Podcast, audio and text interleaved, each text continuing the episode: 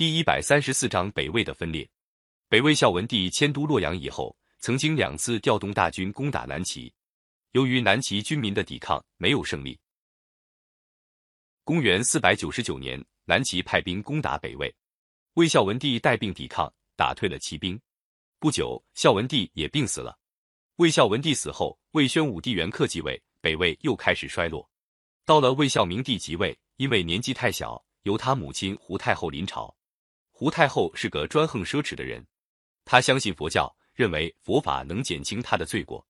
她在皇宫旁边造起一座气势宏伟的永宁寺，寺里供奉的佛像有用金子塑的，也有用白玉雕的，高的一座有一丈八尺。寺的旁边又建造了一座九十丈高的九层宝塔。每到夜深人静的时候，风吹动塔上的铃，发出的声音十里以外都听得到。寺里有一千间僧房，都用珠玉锦绣装饰，叫人看了眼花缭乱。据说从佛教传到中国以后，像这样华丽的寺院还从来没有过。北魏的统治者还动用大量人力物力开凿石窟，建造佛像。在建都洛阳之前，他们花了三十多年时间，左云冈开凿大批石窟，有大小佛像十万尊以上。从宣武帝到胡太后，又在洛阳伊阙的龙门山开凿石窟，建造佛龛，前前后后开凿了二十四年，花了八十多万人工。这些石窟和佛像表现了我国古代人民高度的雕塑艺术水平，但它也大大加重了当时劳动人民的负担。由于北魏以前几代国力强盛，统治阶级搜刮了不少财富。有一次，胡太后偶然到库房去看，发现那里积累的绫罗绸缎多得用不完，就想出一个主意，下命令叫贵族大臣都到库房里来，把绫罗赏赐给他们。他规定个人凭自己的力气，拿得动多少就拿多少。这批贵族大臣是些贪得无厌的家伙，吵吵嚷嚷的都想多拿一些。可是他们平时养尊处优，哪里拿得动许多绢皮？尚书令李崇、张武、王元荣两个人各背了一叠卷，累得汗流浃背，刚迈开两步，就连人带卷跌倒在地上。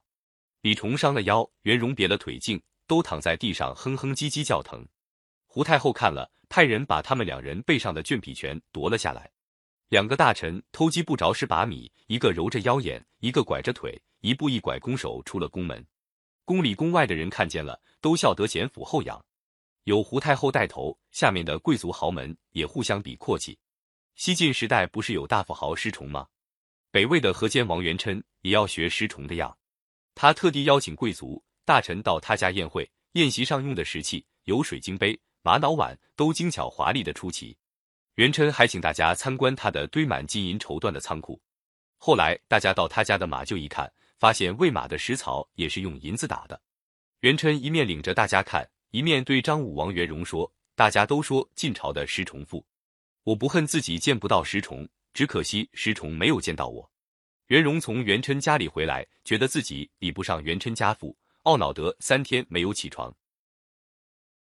北魏的皇室贵族这样穷奢极侈。当然得向百姓穷凶极恶的搜刮，人民忍受不住，终于起来反抗了。那时候，北魏在北方边境设立了六个镇，派了将士防守。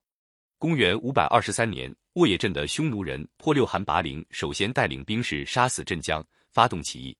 其他五个镇的兵士也纷纷响应，反对北魏的起义势力越来越大。由于北魏勾结北方的柔然族人，共同镇压六镇兵士的起义失范了。北魏政府为了防止六镇兵民的反抗，把起义失败的六镇兵士二十多万人都押送到冀州、定州、瀛州。这些兵士哪里肯受魏朝的奴役，在冀州又燃烧起起义的火焰。